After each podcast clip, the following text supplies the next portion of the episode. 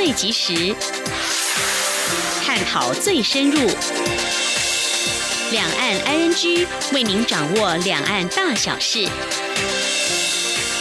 两岸 ING 节目，黄丽杰、谭启贤制作主持。各位听众您好，我是韩启贤，我是黄丽杰。今天是二零一九年七月三号星期三，欢迎收听每周一到周五播出的两岸安居节目，一起掌握两岸最近的新闻焦点，还有交流互动。今天节目一开始，先会带了解重点新闻，包括陆委主委陈明通说，两岸和平关键在于中国大陆民主化。启程赴上海出席双城论坛，特别向柯文哲表示，向对岸表达台湾关心议题。退将赴中国大陆参与政治活动，最终剥夺越退。而在掌握今天新闻重点过后，我们今天的焦点话题将针对第十届台北上海双城论坛，在七月四号、五号，就是明后两天，在上海正式登场。台北市长柯文哲将率团前往参加。那么，在今天他已经抵达了上海了，而是否渴望和中国大陆国台办主任刘杰一会面？而两岸相关谈话有哪些观察焦点？另外，今年论坛将聚焦哪些议题跟合作交流？还有呢？上海从七月一号开始正式实施。最严的垃圾分类。那么这项借由台北、上海双城论坛向台北学习的做法，在执行面跟在台湾有哪些差别？而在上海跟中国大陆民众到底有哪些反应，并且引发了哪些影响？我们稍后连线中央社驻上海记者陈嘉伦，带给我们他第一手的采访观察。至于在万象安居中间延续继续延续垃圾分类话题，上海垃圾分类制度本月上路带来哪些影响，还有衍生出哪些商机？另外会自动掀盖与发出语音提醒，或是可以称重回收物并回馈点数。智能垃圾桶到底有多智慧呢？此外有哪些呼吁做好垃圾分类标语，引发各界的关注？我们稍后告诉您。好，我们接下来先来关心今天的重点新闻。轻松掌握的新闻，I N G。针对习五条发表后的局势变化，陆委会主委陈云通在华府表示，两岸和平的关键在于中国大陆民主化，我方愿和对岸政权分享台湾改革转型的经验，也唯有中共勇于政治改革，实践自由民主，尊重人权，才能化解矛盾，找到和平共处的解方。陈明通指出，维持和平稳定现状政策，捍卫中华民国主权及台湾人民的最高福祉，是我方底线，不是挑衅。中共应放弃单方设计偏狭的一国两制。对台政治框架，并恢复沟通对话，才能降低台海情势误判的风险。陈明通重申，我们是一个主权国家，无论在历史事实及国际法上，中华民国台湾从不是中华人民共和国的一部分，我方绝不接受一国两制，这也是当前台湾共识。台北市长柯文哲今天率团前往中国上海出席台北和上海的双城论坛。柯文哲行前在机场发表声明，表示两岸间没目前没有正式的沟通管道，因此希望借由双城论坛向对岸表达台湾民众关心的议题，包括比照过去的模式出席世界卫生大会 （WHA） 及国际民航组织 （ICAO），并且落实两岸投资保障协议、人身自由与保障故事。今天。记者欧阳梦平采访报道。台北市长柯文哲三号上午率团前往上海出席双城论坛。柯文哲发表行前声明，表示两岸间确实存在许多问题，但不应该让这些问题影响两岸的合作交流及和平发展。有交流才有善意，有善意才能化解僵局。就算没有真正解决问题，也可以增加彼此谅解的空间。柯文哲并重申他的五个互相，认为两岸应该以更多时间、更宽容以及体谅的。心态看待彼此的差异。柯文哲表示，中国在经济上的成就与政治上的进步存有太大落差。这方面，台湾过去三十年的发展经验可以作为大陆的参考。他强调，自己相信的台湾价值就是民主、自由、多元、开放。这个现有制度和生活方式也是台湾民众最在意的，必须予以尊重。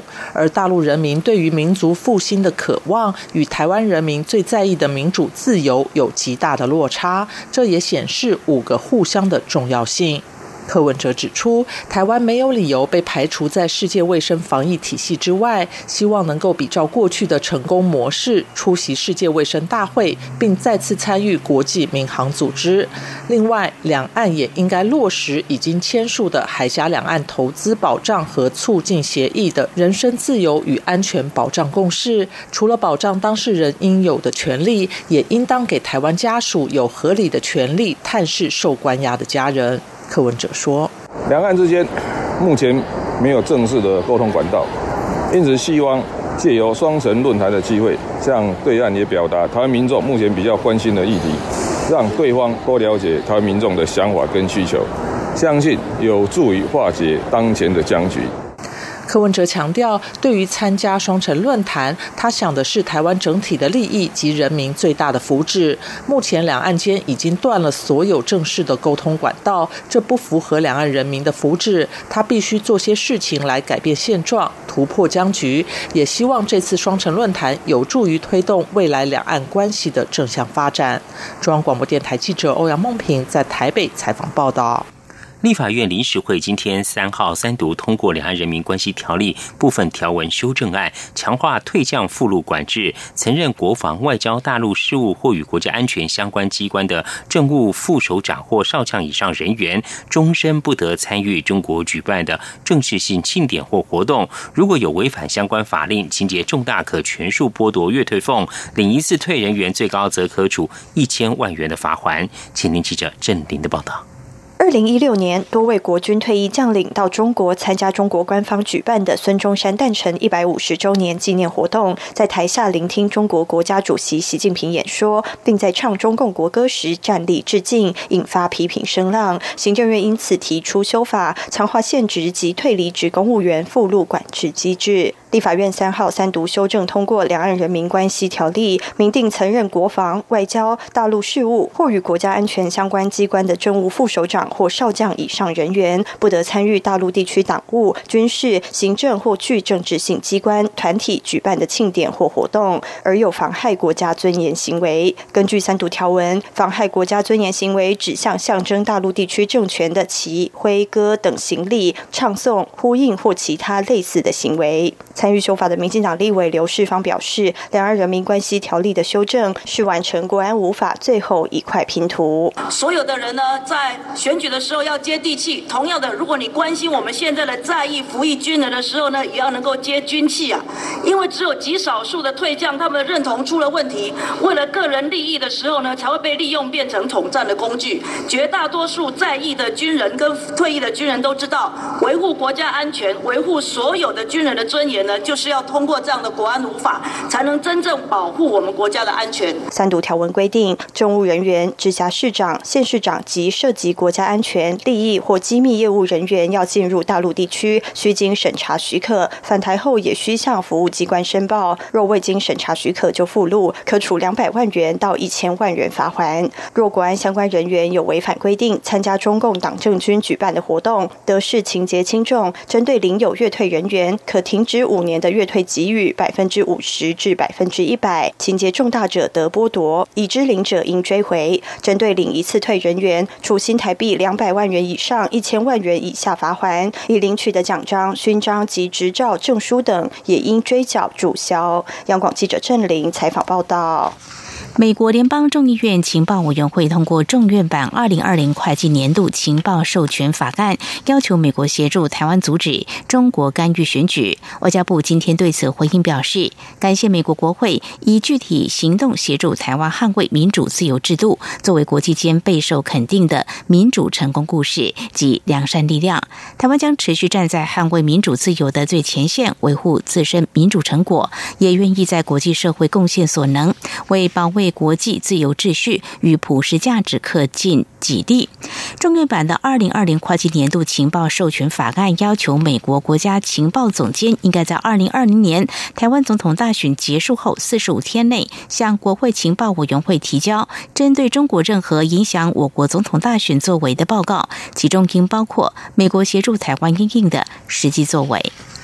美国国务院国际组织局首席助理国务卿摩尔二号重申美国支持台湾参与国际组织立场，表示将协助台湾参与今年国际民航组织 ICAO 国际刑警组织大会。他还呼吁国际盟友不要向压力屈服，做对的事。摩尔二号在美国华府智库传统基金会与远景基金会共同举办的台海关系研讨会演说时重申，美国支持两岸维持现状，包括维护台湾现有外交关系，改善台湾国际空间。外交部长吴钊燮日前应邀前往丹麦哥本哈根出席民主峰会。他今天在推特上发文表示，台湾是稳坐磐石的民主伙伴，也将继续坚定推动民主，印证民主是全人类发展的更好道路。请听记者王兆坤的采访报道。外交部长吴钊燮应丹麦前总理拉斯穆森的邀请，六月二十七号在哥本哈根民主峰会上发表演说。主办单位日前在推特上发表外交部长吴钊燮的演讲影片连结。吴钊燮特别回文表示，为民主奋斗之路漫长，但台湾有坚定决心继续走下去。外交部公众会副执行长欧江安说：“部长呢，他在二零一九年哥本哈根的民主峰会上发表演说，强调台湾是稳若磐石的民主伙伴。我国不只求生存，更繁荣发展，也会将坚定的也继续推动民主，来印证民主是全人类发展的更好的道路。”我外长并非第一次访问欧洲，但从未对外公布相关讯息。这一次出席民主峰会期间。拉斯穆森主动在推特上发表两人合照，并以正式官衔称呼吴钊燮。中央广播电台记者王兆坤台北采访报道。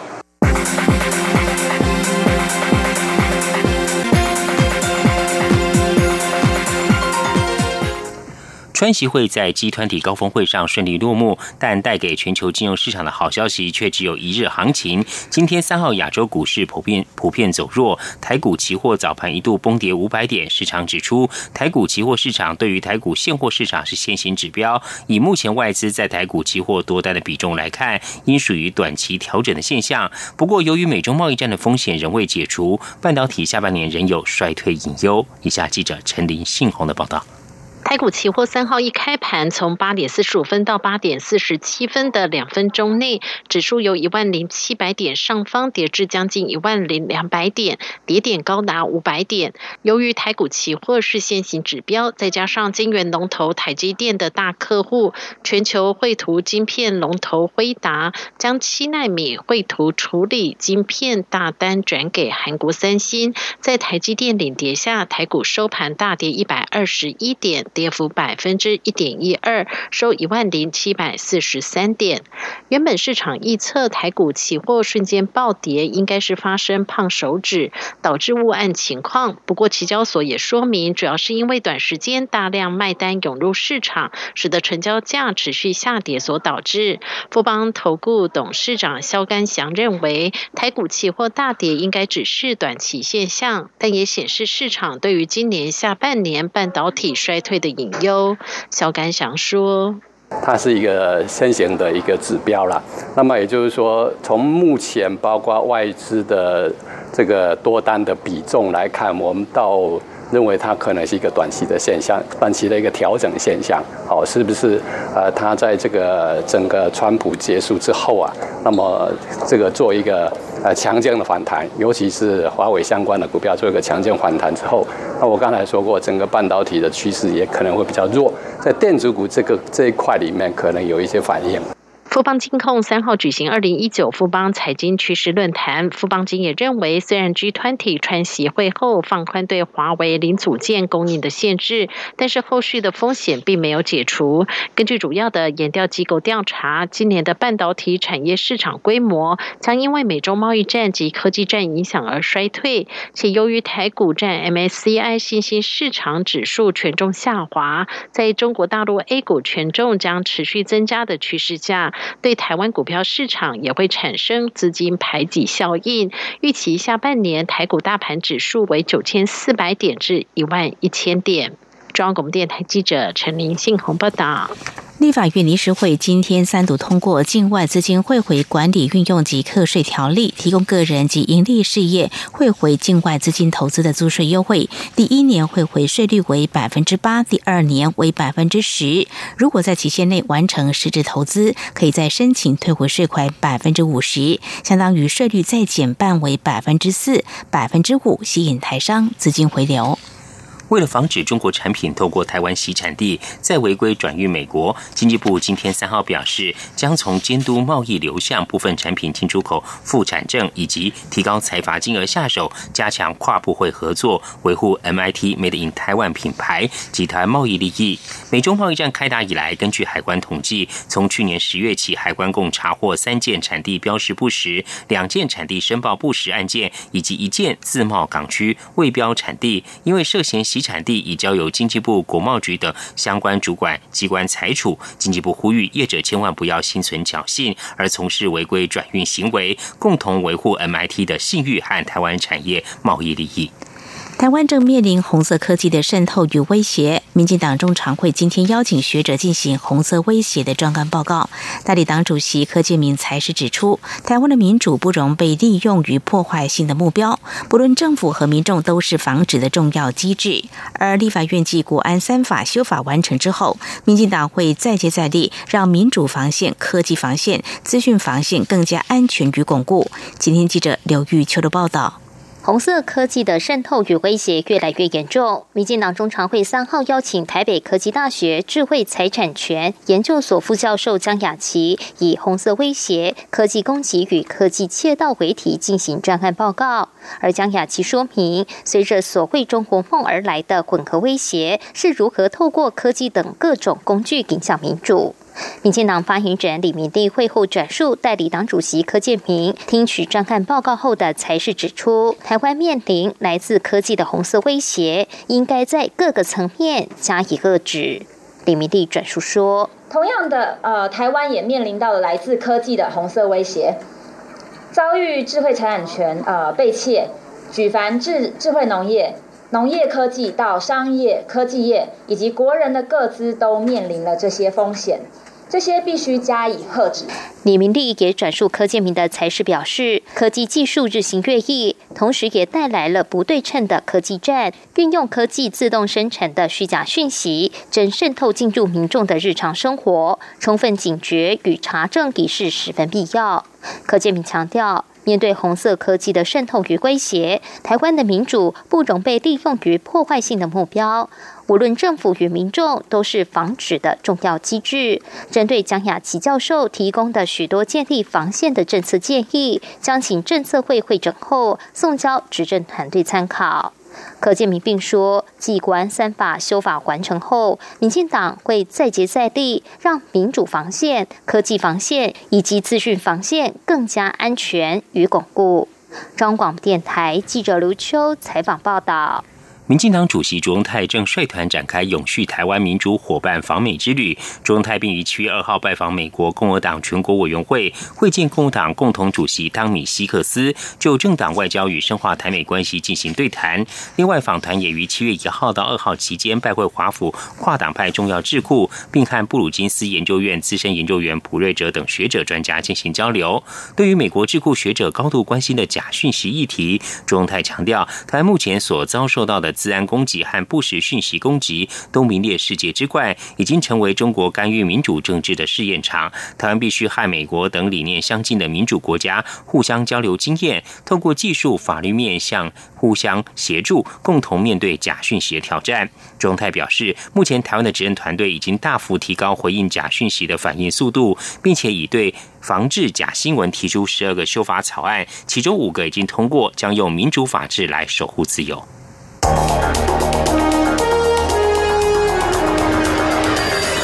最敏锐的新闻嗅觉，延伸您的视野，让您听到最硬的两岸焦点。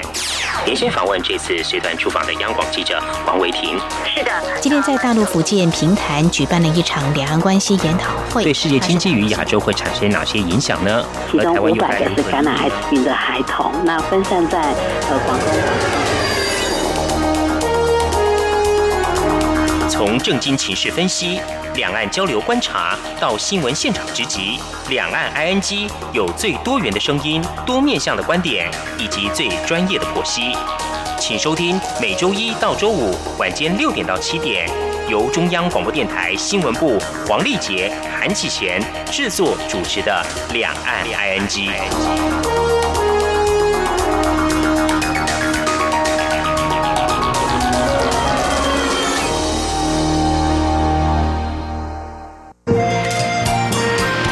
阳光，翅膀打开了世界之窗；是阳光，翅膀环绕着地球飞翔。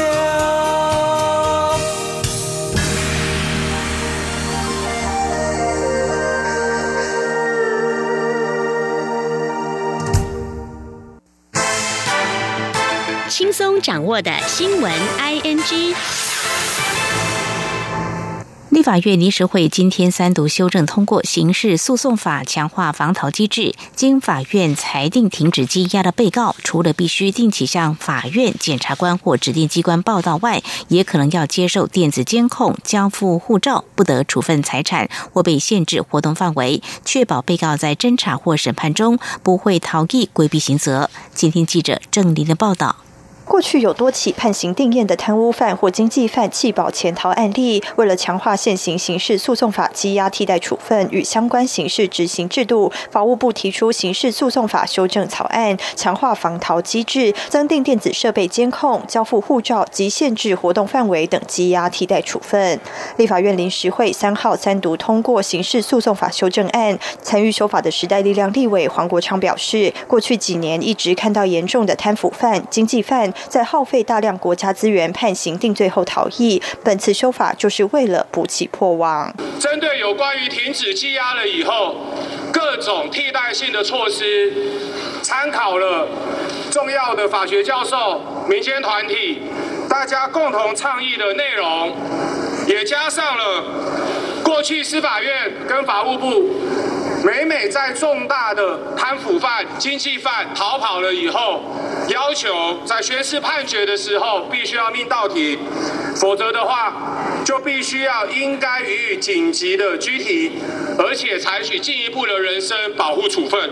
三读条文明定，法院许可停止羁押时，得定相当期间，要求被告接受适当的科技设备监控。未经法院或检察官许可，不得离开住居所或一定区域。被告需交付护照。及履行文件，未经法院或检察官许可，不得处分特定财产。法院于审判中中许可停止羁押者，得命被告于宣判期日到庭。同时，为了避免受刑人经判决有罪确定后，为了规避执行而逃逸，修法也明定，受罚金以外主刑而未经羁押的受刑人，检察官若传唤不到，应刑拘提。不过，死刑、无期徒刑、超过两年的有期徒刑，而有相当理由认为有逃亡之余的受刑人，检察官得进行拘提。央广记者郑玲采访报道。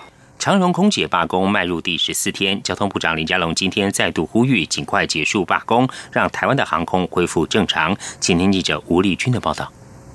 空服员工会与长荣航空二号经过十个小时的团协谈判，双方终于就二十七名遭长荣认定是擅离职守、战列旷职的空服员，达成由劳资共组调查小组进行调查，调查未完成前先改计空班。此外，长荣在五月八号公告，参与罢工的空服员将无法享有优待机票等福利。长荣也同意针对陆续返。回工作岗位的空姐，是其贡献度渐进式恢复相关福利。不过，双方并未完成团协签署，第三回合谈判时间也并未敲定。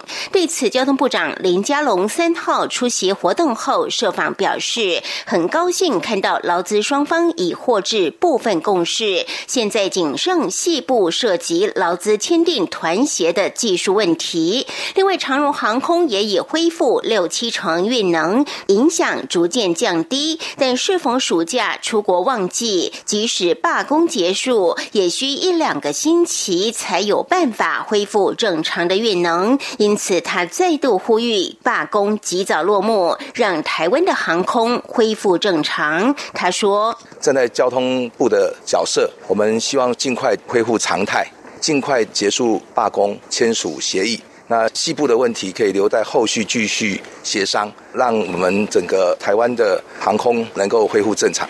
根据长荣三号的最新统计，目前有六百多名空服员表达返回工作岗位的意愿，并有大约四百位以自行或透过公司协助取回护照、台胞证及员工证等三宝。工会方面也在二号晚间写信给蔡英文总统，指出他们为了追求劳资对。等协商改善过劳航班，正在对对抗全台第二大资本集团，也让他们清楚看到长荣专制威权的心态。迄今仍不愿承诺不秋后算账，质疑难道这就是总统说劳工要自立自强，劳工自己去跟老板说的下场，并强调工会还在等总统回复。究竟劳工争取民主的路上？政府能否给予保障？支持罢工的人民心声，究竟有没有机会传达到总统的心里？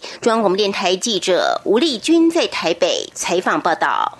持哪一国的护照最能够以免签证或落地签方式各地走透透呢？根据全球居留权和公民身份公公司恒理公布的最新恒理护照指数，日本跟新加坡护照持续以积分一百八十九分占据鳌头。过去十年来名次持续攀升的台湾，则是以一百四十六分名列第三十名。值得注意的是，台湾在过去十年来名次一共攀升二十四名，表现亮眼。本季排名第三十名，其他名次状。况，马来西亚排名第十三，香港第十九，澳门第三十六，泰国第七十，中国则是以积分七十分排名第七十四。合理护照指数把一百九十九本的护照，包括两百二十七个国家跟地区纳入排名。如果持某个护照拜访一个旅游目的地，不需要签证，或是可以在落地之后取得签证、入境许可或者是电子签证 （ETA），则是可以得到一分。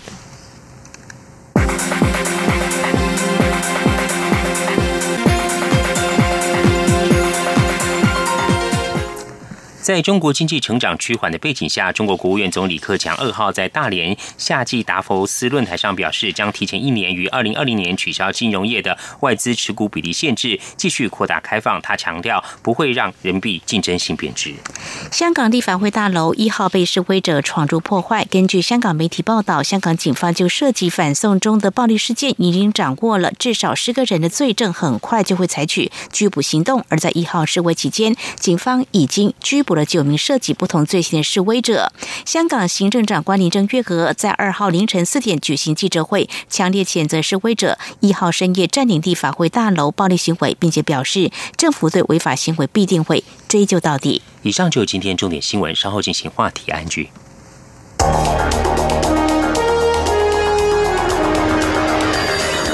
敏锐的新闻嗅觉，延伸您的视野，让您听到最硬的两岸焦点。连线访问这次随团出访的央广记者黄维婷。是的，今天在大陆福建平潭举办了一场两岸关系研讨会，对世界经济与亚洲会产生哪些影响呢？其中五百个是感染艾滋病的孩童，那分散在呃广东。从正经情势分析。两岸交流观察到新闻现场直击，两岸 ING 有最多元的声音、多面向的观点以及最专业的剖析，请收听每周一到周五晚间六点到七点，由中央广播电台新闻部黄丽杰、韩启贤制作主持的《两岸 ING》。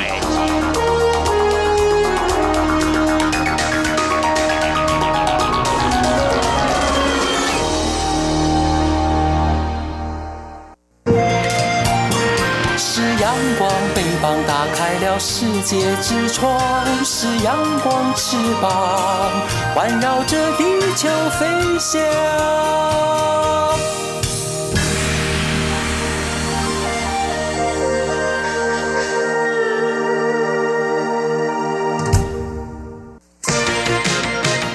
您最想关心的话题，ING。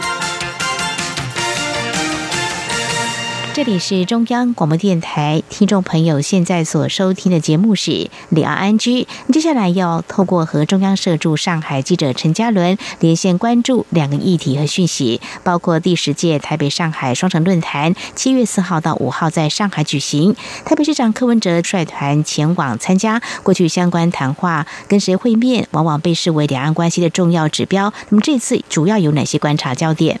而今年双城论坛双方将会探讨哪些议题，渴望签署哪些合作交流协议？另外，上海自七月一号开始实施了最严格的垃圾分类，这项经由双城论坛跟进台北的做法，在执行面上有哪些差别呢？又引发哪些反应或带哪些影响？上一题，我们今天节目中访问到嘉伦，来我们谈谈您的第一手采访观察，非常欢迎嘉伦，您好。呃，两位主持人好，各位听众朋友大家好。好，嘉伦你好。每年由台北、上海轮流举办的双城论坛，继去年十二月在台北举行之后呢，今年移师上海。那么根据台北市政府对外发布，还有相关的报道，以及你所掌握到的相关的消息，这两天还有包括三号。第一天呢，其实也有一些行程，还有晚宴哦。大概呃，主要有哪些采访行程安排或讨论的议程呢？嗯哼。呃，每一年的双城论坛哦，它的议题其实都还是锁定在城市交流啦。所以今年的话，它其实议题主要还是聚焦经贸跟创新哦。通常看来都不会跟政治有太多直接的连接，但是因为今年大家会特别关注的原因哦，就是呃选战越来越白热化嘛，哈，慢慢的一步一步升温。那到底柯市长他的动向，就大家也都很关注。所以这一次呢，既然说整个行程的看点，大家就会想说，哎，他到底会怎么样去跟上海方面互动啊？哈，那是不是会见那个？国台办主任刘杰一，这大家都很关心。那刚主持人提到说，像就是柯市长他第一天抵达的时候，他会有哪一些行程哦？他今天呢，除了去那个。呃，阳山的深水港去考察，去看那个港区的自动化的一些建设，再来到浦东新区城市综合管理中心哦，去看市政的建设。那再来的话呢，晚上就是会有上海的欢迎会见啦，还有欢迎晚宴，就是双方就是台北跟上海方面呢会互相交换礼物，大家就会很关心说，哎，是不是呢会见到上海市长应勇哈，还有那个。上海市委书记李强会不会出来？这大家是目前都很关注的。那如果没有意外的话，自己个人判断啦，就一定会见得到。毕竟说，像是之前，包括说前新北市长朱立伦，他去年三月到大陆上海来访问的时候，上海方面也就安排了书记跟那市长跟他见面。所以这一次既然是柯文哲自己来了，而且又有好像有问鼎二零二零的决心嘛，哈，所以其实我觉得呃。大陆方面一定那个规格哦，我觉得应该不会亚于朱立伦。就是三号晚上，还有三号当天行程。那至于说会不会跟那个国台办主任刘杰一见面哦？嗯呃，我们从行程规划上来看的话，其实发现说，虽然说现在柯文哲还有大陆方面都没有把话说定，但是我们从两边安排的行程哦，可以看出一些端倪哦，就是双方呢非常有可能哦。八成或九成的几率会在七月五号，就是柯市长他返回台湾的当天去搭机之前会见面，因为台北市政府呢，他七月一号晚上呢就又跟记者公布了一份最新的一个行程表，那可以看到说，其实下午就是他们搭机之前啦。是要在虹桥迎宾馆有一个简单的工作餐。那其实呢，从这边去看那个地点在虹桥迎宾馆，然后之后就从虹桥机场回台北松山机场哦。这样的安排来看呢，哎，其实应该就是这个说没错。那再加上说七月六号，其实刘杰一会到浙江杭州去出席一个两岸青年发展论坛哦，那会跟洪秀柱见面。对，所以应该就是行程目前看来就是七月五号先路过上海去跟柯文哲见个面，然后六号呢就到杭州去。再继续会见洪秀柱。嗯，非常谢谢嘉伦的呃观察跟说明哦。嘉伦，您刚才谈到说，呃，这次台北市长柯文哲前去上海参加双城论坛呢，大家非常关注哦。主要是呃，随着呃台湾明年总统大选哦，选战越来越白热化，柯市长的动向也非常受到大家关注。以往柯市长哦，在谈到呃两岸的时候呢，有提过这个两岸一家亲，还有五个互相，就是互相认识、互相了解、互相尊重、互相合作，还有互相谅解。嘉伦，你不？想怎么样观察这次柯文哲市长去参加双城论坛，除了会跟哪些人会面的话，还有哪些需要关注的地方呢？嗯哼，其实这一次的话，当然选举是一个很重要的背景啊，哈，嗯，所以其实除了说我们刚刚提到，就是哎会跟国台办主任刘杰一见面以外，其实你也可以看到说，包括这一次哦，整个双城论坛的这个规格好像跟以往也不一样，他们走出了上海，哈，嗯，包括说，包括那个七月五号就是要跟刘杰一会见的当天哦。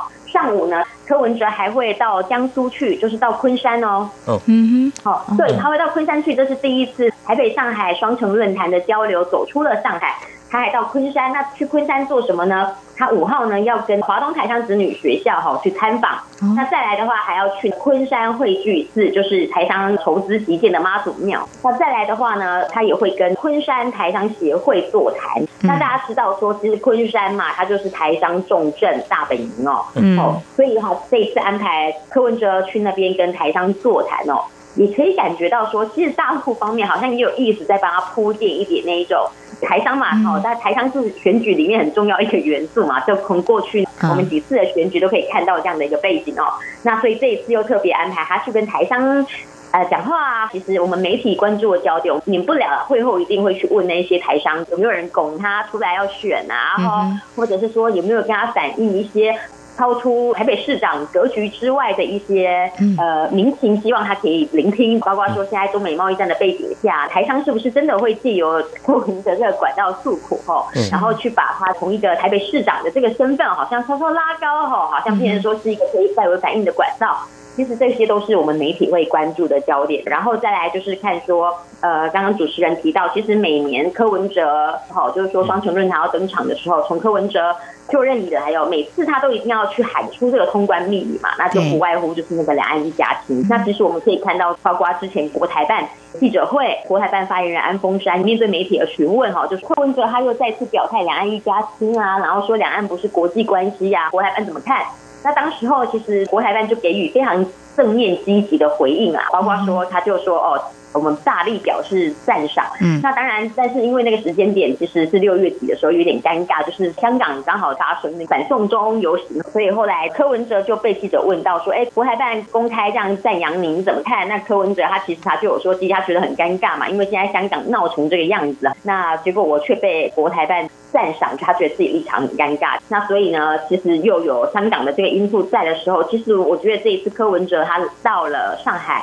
免不了也一定会被记者问，包括七月一号香港有大游行，然后立法会。也被示威人士哦闯进去，我们一定也会问柯文哲，你对于一国两制啊，或者说是民主自由啊，哦，你会怎么样的去跟上海方面，或者是说在见刘杰一的时候，会会不会跟他提到这些议题？那其实我们也都会关心，因为包括说像最新的发展是，呃，七月二号上午，就是柯文哲在接受媒体访问的时候呢，他也自己也说了，他就说，其实他要告诉大陆的是说，台湾的民主化过程哦，其实是一个很好的榜样之类的话。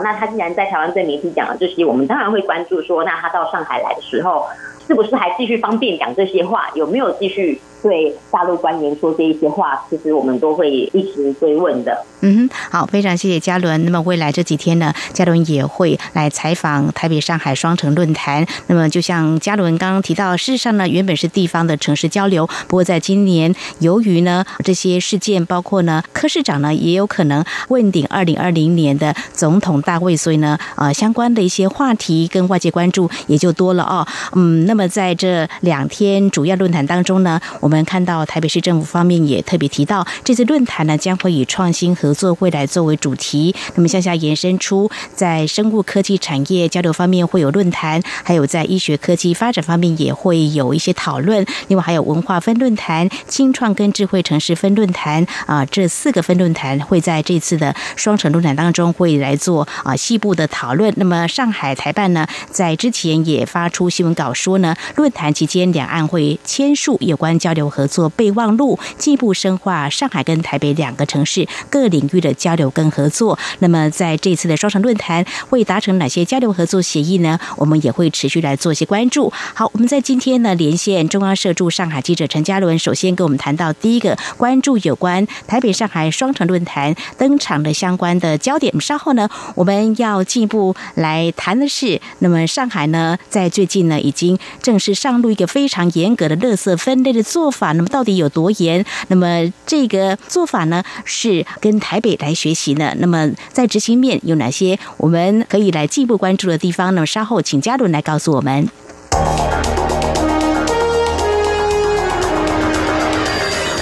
最敏锐的新闻嗅觉，延伸您的视野，让您听到最硬的两岸焦点。连线访问这次随团出访的央广记者王维婷。是的，今天在大陆福建平潭举办了一场两岸关系研讨会，对世界经济与亚洲会产生哪些影响呢？其中五百个是感染艾滋病的孩童，那分散在呃广东。从正经情势分析、两岸交流观察到新闻现场直击，两岸 ING 有最多元的声音、多面向的观点以及最专业的剖析。请收听每周一到周五晚间六点到七点，由中央广播电台新闻部黄丽杰、韩启贤制作主持的《两岸 ING》。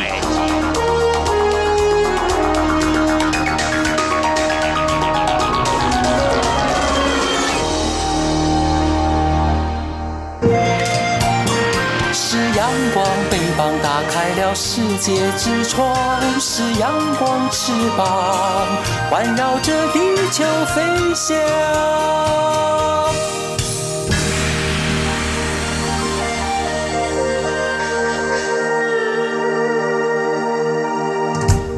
这里是中央广播电台，您现在所收听的节目是《两岸 ING》。我们今天节目中很高兴访问到装社驻上海记者陈嘉伦，接着要来请教嘉伦哦，就是台湾的垃圾分类呢是在世界上是有口皆碑的。我们看到台北、上海双城论举办以来啊，双方在市政机上有不少的交流或相互学习。以七月份开始实施的《上海市生活垃圾管理条例》呢，便是其中之一哦。而根据一些媒体的报道说，这个。呃，乐色管理条例是史上最严。哎，嘉伦可以帮我们说明一下，这个条例有哪些规定？它乐色是如何来分类呢？为什么大家会觉得是史上最严呢？其实上海哦，这个史上最严的垃圾分类哦，它是不是真的很严很难哦？我觉得倒也不尽然，只是说因为它等于说是中国第一个实施的城市嘛，那大家当然就会觉得说，哎，是不是要迎来翻天覆地的变化？那其实它的分类我们来看一下，也没有很难哦。嗯，就是它主要是分四大类，跟台湾有点不一样，它是分为有害垃圾、嗯嗯，可回收物。湿乐色还有干乐色这四个哈，这湿乐色、干乐色是按照水分多寡来分吗？还是怎么样？其实这个湿垃圾跟干垃圾，就对我觉得主持人问了很好的问题，就是我这几天到上海，就听到民众在那边讲说，到底要怎么区分干湿垃圾哈？就说哎，卫生纸啊，哦，如果是干的卫生纸是干垃圾嘛，那湿的卫生纸是不是就是湿垃圾这样子哈？对，那其实他们这种讨论有很多，还包括虾壳是干垃圾还是湿垃圾？嗯，那这个其实大家都一直觉得很疑惑，到底要怎么分？所以其实除了官方的解说之外哦，官方。的解说是说哈，湿垃圾就是那种可以呃生化处理的啦，哈，回归自然，很容易腐化的那种垃圾是可以丢到湿垃圾里面。那干垃圾呢，就是我们刚刚提到这些湿垃圾啦，哈，有害垃圾、可回收物之外的，它都算是干垃圾了。这是官方的解释，但是民众还是觉得这样很难，所以最近哦，就是流行了一种，就是哎，到底要怎么样分垃圾？哈，就是。呃，他们就说，其实你就从猪的观点来看，猪吃的。这样的，对 对对对对对，他就说那个湿垃圾就是猪可以吃的，就是湿垃圾哦，可以拿去卖钱买猪的，就是可回收物。哦，嗯。他就说，那有害垃圾就是猪不吃的这样子哈，不能给猪吃的叫有害垃圾。那除此之外的就叫做干垃圾了。对他们就从这个观点去出发，就说，哎，那只有从猪的观点好像比较容易来分。好，那这是上海就是实行的状况。那除了要垃圾分类让人家很头痛，另外就是他们也开始推定时定点丢垃圾。哦哦，其实，在台湾我们都已经很习惯了，但是因为上海它整个人口数就两千三百万，就是等于说他们是全台湾动起来的规模来。做这一件事情，所以大家也都来看到底上海有没有办法贯彻落实。那包括说之前呢，另外一个很有趣的现象就是说，其他省市的民众就开始在看说，哎，上海人到底这一次会怎么样的去表现？呃，怎么把中央的政策执行到底啦？哦，大家都有一点在揶揄哦，在看着这个笑话的心态在看他们。但是呢，很可惜的就是笑不到几天之后呢，中国方面又公布了一个最新的呃，垃圾分类的一个指导原则，就说哈，其实上海呢，他们只是今年要开始先试先行。那除了上海之外呢，包括说北京啊、天津啊在内的另外的四十五个重点城市哦，也必须在二零二零年底就要去建设完成这个垃圾分类的处理系统。所以呃，像我之前在北京的时候，呃，北京民众就跟我说：“哎呦，那个上海啊。”上海人啊，就是喜欢把生活搞得很复杂，一定要垃圾分类啊什么的，然后就是要在对外去宣示说他们自己有多么厉害、多么先进。他其实北京民众笑不到几天过后，没想到后来发现，对他们其实也是那个重点城市，只是他们实行的时间稍晚，这样。所以你可以看到说，小朋友说像微博、微信啊，本来大家都还在嘲笑上海。这几天忽然间都又笑不出来了，因为就发现说自己也是在这个重点城市里面。那另外呢，除了这个，就是民众听到说要垃圾分类哦，大家觉得很担心、很害怕这样子啊。包括说你要丢垃圾的时间呢，也变成说自己必须要配合拉后。对，好，那除了这个之外呢，我刚刚呢也在淘宝上面就看到一些垃圾分类以外的商机哦。哦，这么快，嗯，商人脑筋动得快。嗯哼，对，但我真的觉得商人好厉害，就是现在淘宝上面竟然有关键字了，叫做“垃圾分类”哈，它到底卖卖什么东西呢？嗯，还分类到底点进去，它会出现哪一些商品哦？对，包括说它就会出现那个上海的那个垃圾桶。上海专用垃圾桶的那个什么，就垃圾桶啊，可以分成四类因为可以分成四类嘛，对，大量的被量化，他们就发现说，上海人一定会买这个，在自己家里面做分类啊，对不对？哦，所以这个就就已经开始这样铺天盖地的开始在卖了，哦，包括说各种设计，然后就是刚我们提到那四个分类之外。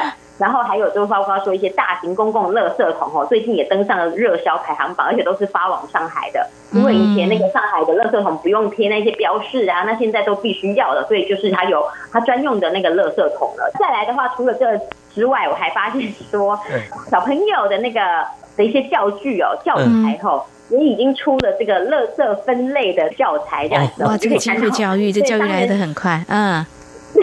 商人就做了这个小小的垃圾桶，每个只有十二公分高这样子哈，小小的，然后五公分，所以就这样，然后四个小桶子，然后还做了一堆小卡片哈，让小朋友学习怎么分类啊哈，然后那个卡片上面就有一些猪骨头啦的各式各样的垃圾，然后让小朋友就是去把它投到的指定的这个垃圾桶里面哈，然后这个是那个淘宝最新衍生出来的商机，然后我刚看了，就是到底是谁在买哈，然后发现最多也都是发往上海这样子哈，然后大家很好笑，还说。因为之前习近平不是说什么教育要从那个娃娃抓起，向下扎根，对，然后呃对，然后这些话也都变成说是宣传口号，就是垃圾分类要从娃娃抓起这样子哈。那商人就对出了这样的道具哦，然后还蛮多的，现在淘宝上面哦都在热销排行榜上面。哇，这个垃圾分类新知一上路，商机呢马上呢就起来了啊！商人脑筋真的是动得很快，所以呢，刚才我们提到说，呃，这个据说呢可能是史上最严，不过呃，加隆。会认为或许不尽然，不过到底呃，如果说没有按照垃圾分类做好这样的动作的话，会开罚是不是？对，他其实他就是说，哎，如果说你没有个人或单位，如果你没有按照规定啊做好这个垃圾分类的话，包括生活垃圾，还有那个负责载垃圾、清运垃圾的这些单位哦，如果说你没有协助做好，或者是把这个贯彻到底的话。最高可以处十万元，还有五十万元的罚款哦。那情节严重的话，还可能就是要被吊销这个经营服务的许可证哦。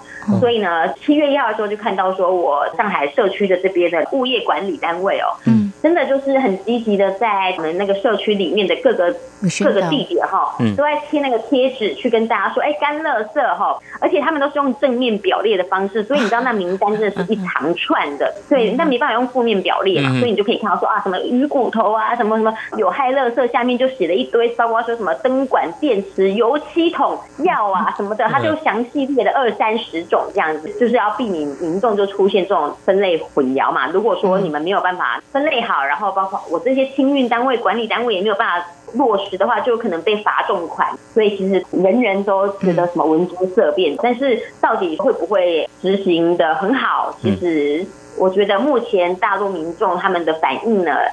其实都是还是在观望的，包括说有一些那个微博大 V 啦，哈，他们都有在提早分享一些数据啦，包括说像北京哦，北京现在即使有一些地方哈，或一些办公室，他们有在推行那个垃圾分类哈，就是自己公司这样做的，但是其实那分类的正确率哦，也就大概就三成左右而已，对。那所以其实你自己想，就是像台湾两千三百万人，我们是花了多久的时间才走到这一步？那上海？它就是整个台湾的人口数，那他们就是要在短时间内建成的话，而且加上中国官方，他们常常是那个一声令下就要一刀切了，到底是不是可以很具体或者说是很完整的去贯彻？其实我觉得目前啦，民众看来信心是不太高的。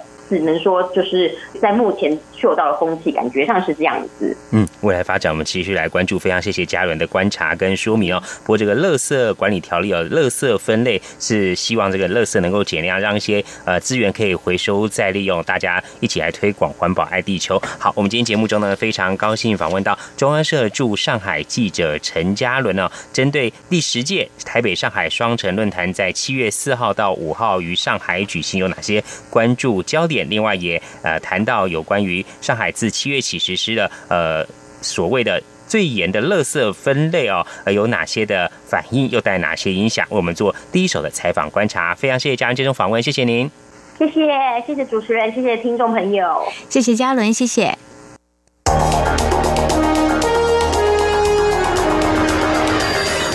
最敏锐的新闻嗅觉，延伸您的视野，让您听到最硬的两岸焦点。连线访问这次随团出访的央广记者黄维婷。是的，今天在大陆福建平潭举办了一场两岸关系研讨会，对世界经济与亚洲会产生哪些影响呢？其中五百个是感染艾滋病的孩童，那分散在呃广东。从正经情势分析。两岸交流观察到新闻现场直击，两岸 ING 有最多元的声音、多面向的观点以及最专业的剖析，请收听每周一到周五晚间六点到七点，由中央广播电台新闻部黄丽杰、韩启贤制作主持的《两岸 ING》。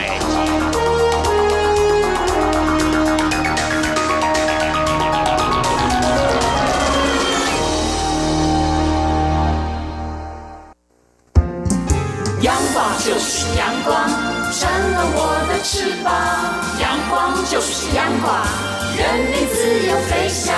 阳光就是阳光，世界在我肩膀。阳光是你，是我生命的翅膀。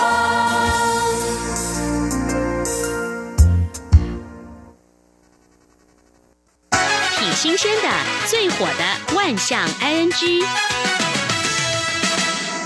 这里是中央广播电台，您现在所收听的节目是两岸安居，到了万象安居单元。丽姐，我们今天万象安居延续刚刚那个话题哦，就是上海的最严垃圾分类哦，七月上路，除了把垃圾分成刚刚嘉伦有谈到说是可回收的有害垃圾、湿垃圾和干垃圾之外，另外就是一些餐饮单位不能主动向消费者提供这免洗餐具，嗯，那旅馆呢也不能主动向消费者提供。客房里面使用一次性或抛弃式的这种日用品啊，嗯，像是牙刷啊等等这些之类的，就是希望说让这个垃圾能够减量，资源可以有效的利用。那刚刚也谈到说，因为这个垃圾分类啊，有衍生一些商机。我们看到在中国大陆有一种叫做垃圾网约工，嗯，他们叫做废品小哥，嗯，就是说你这个垃圾啊，如果你不知道怎么分类啊，哎，或者你懒得分类啊，你就请这个废品小哥上门来收垃圾。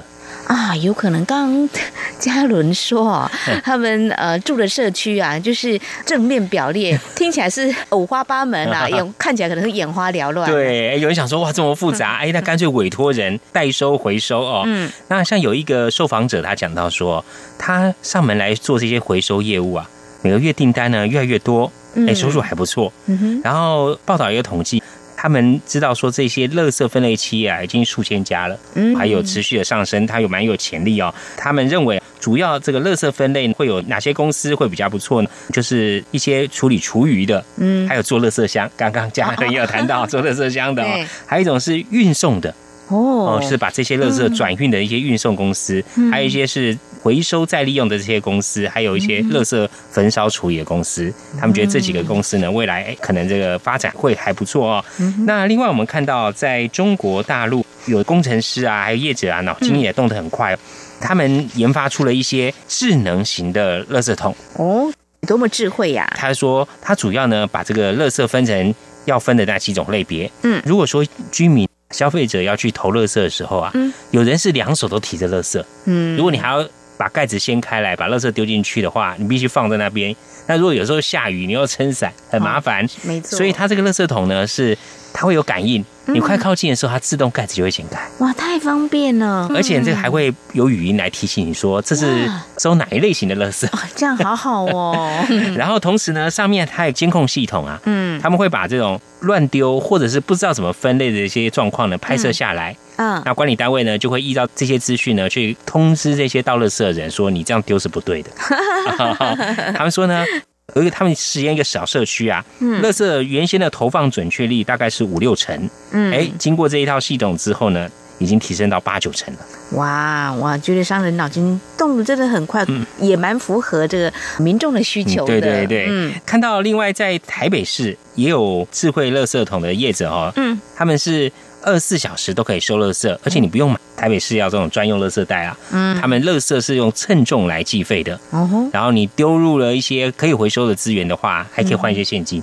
嗯，这是蛮好的哦。所以商人都会看好这些处理垃圾的商机。那另外呢，在往下扎根教育的这个部分哦，刚刚嘉伦也有谈到中国大陆的一些做法。那我们看到在台湾有校园里面啊，就是教导学生们要做好垃圾分类，怎么丢垃圾。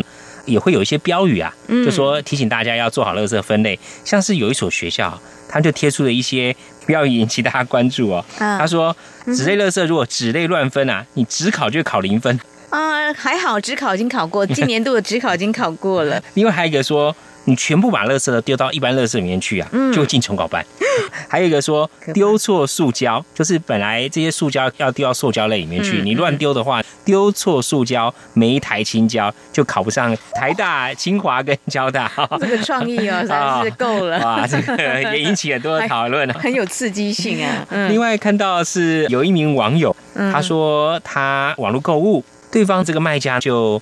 跟他讲说，哎，你不要多买几件啊，我算你便宜一点。嗯，他看看也好，他在这个网站上就再挑了两件。嗯，好，对方刚刚讲说会寄到他们家附近的超商，他去取货的时候，就拿到货品的时候，他当场傻眼。啊，为什么？这个他买的货品是用一个垃圾袋装起来的啊，干不干净啊？有些可以重复利用啊。对，是干净的，但是他觉得你应该是用纸箱包装啊，这样看起来怪怪的。而且他这个垃圾袋呢，因为还有一点半透明。啊，所以他说里面呢，他买这些东西没有再包过一层，所以几乎可以从这个外包装里面 大概知道他买什么东西。他说这个好像他买东西被人家当垃圾装，垃圾袋里面寄给他，而且这个封口啊，就是用橡皮筋缠一缠而已啊，还没有封起来啊。他说怎么会这样子啊？那我们刚刚谈到一些有关这个垃圾分类啊，也有网友呢就教大家说，其实这个资源可以回收，还有一些东西呢，你先不要丢。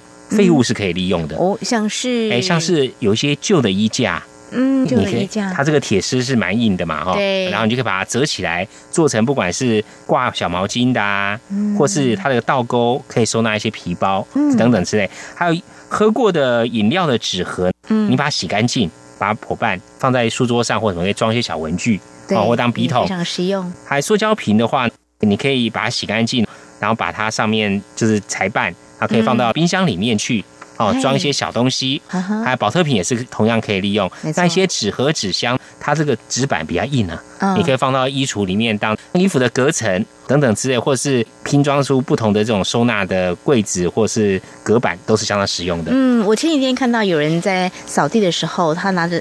这扫帚跟那个呃本机，本机那个本机就是用食用油用过的那个很大桶的食用油，然后剪成这个 本机的造型，我觉得挺好的。哎，对，这个还蛮不错，而且很耐用。是啊，所以这资源可以回收再利用，那也可以把一些我们要丢弃的东西来 DIY 哦，做一些环保收纳用品都相当不错。好，提供给听众朋友们做参考。节目尾声再和听众朋友们呼吁一下，如果说听众朋友们对我们节目任何建议看法，非常欢迎利用以下管道来告诉我们。传统邮件寄到台湾台北市北安路五十五号两岸安居节目收。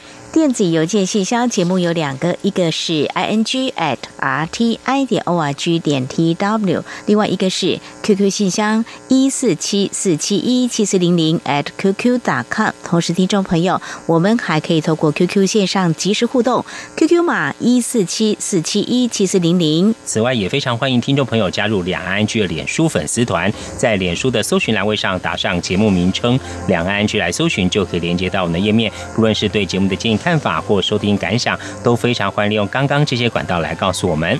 好，那么这是今天节目，非常感谢听众朋您的收听，祝福您，我们下次同时间空中再会，拜拜。